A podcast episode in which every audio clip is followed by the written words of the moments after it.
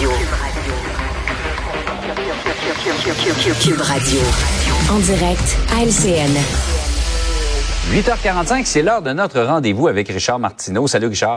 Salut Jean-François. Écoute, rapidement, là, à la télévision française sur CNews, il y avait un expert en écriture inclusive qui a expliqué les nouveaux mots. Et je te jure, c'est vrai ce que je vais te dire. C'est vrai, OK? Alors, il a dit, il faut pas dire monsieur, madame.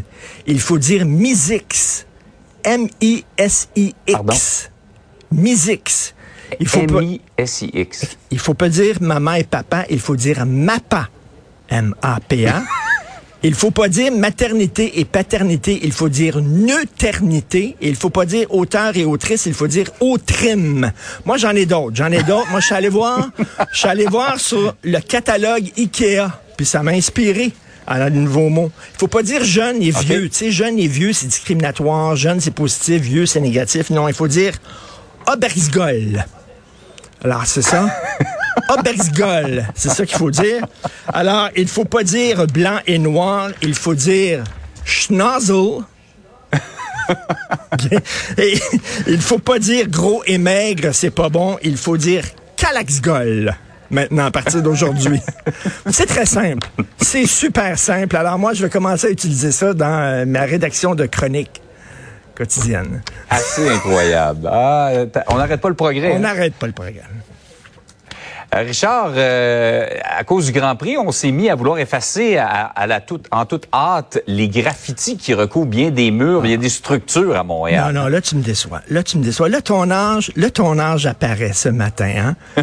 Des graffitis. Tu sauras que c'est de l'art urbain. Je m'excuse. Ah, Ce vrai. sont des jeunes qui s'expriment. Tu comprends? Les murs de la ville, pour eux autres, c'est leur canevas. Tu comprends? C'est leur toile. C'est comme si la ville de Montréal était le musée des beaux-arts. Est-ce que ça nous viendrait l'idée d'effacer un Chagall, un Renoir, un Picasso, toi? C'est épouvantable ce qu'on fait. C'est c'est des jeunes qui s'expriment. Ils sont, ils sont avec une petite gang de copains. Puis ils mettent là, sur, ils mettent sur en dessous des ponts, ils mettent le nom de leur petite bande d'amis. C'est super intéressant. Alors non, moi je veux sérieusement, je veux qu'il y ait un Grand Prix à l'année à Montréal à l'année. 365 Parce qu'on jours. sait ce qui va arriver, Richard. Là. Ça va être effacé en fin de semaine. Dans une semaine, Ben ça oui. sera recommencé. Mais s'il y a le Grand Prix à l'année, ça bouge là-dedans. Là. S'il y a le Grand Prix à l'année, Hey. là, là, on va, on va, on va toutes les effacer tous les jours. Tu comprends-tu? Alors, le commerce là, qui avait un graffiti devant sa porte, là, régulièrement, puis qui demandait à la ville, faites de quoi? Ils ont dit non, non, non. Arrive le Grand Prix. Les gens viennent à la maison. Toi, tu sais, quand tu reçois de la visite, tu dis que tu passes l'aspirateur. Fait que là, soudainement, ils ont tout nettoyé. Que des agences d'escorte pendant les Grands Prix. Il n'y a rien là. OK, qu'on manque de travailleuses du sexe, qu'on a fait venir de l'Ontario, tu comprends-tu? Il n'y a rien là. tu sais. Les bars de danseuses remplis à craquer, non. Mais pas de graffiti. Faut que ça soit propre. Et moi, j'aimerais quelque Ouais. chose. Pourquoi? Étant donné que c'est le Grand Prix, c'est la fête de l'automobile, pouvez-vous, pendant Ouais. ce week-end, enlever les cônes oranges? Hein, pendant le week-end, qu'on puisse rouler un peu en ville. Pendant le week-end seulement. Ça serait génial. Alors, le Grand Prix à l'année, pensez-y, c'est la seule façon de régler le problème de la saleté à Montréal. C'est beau.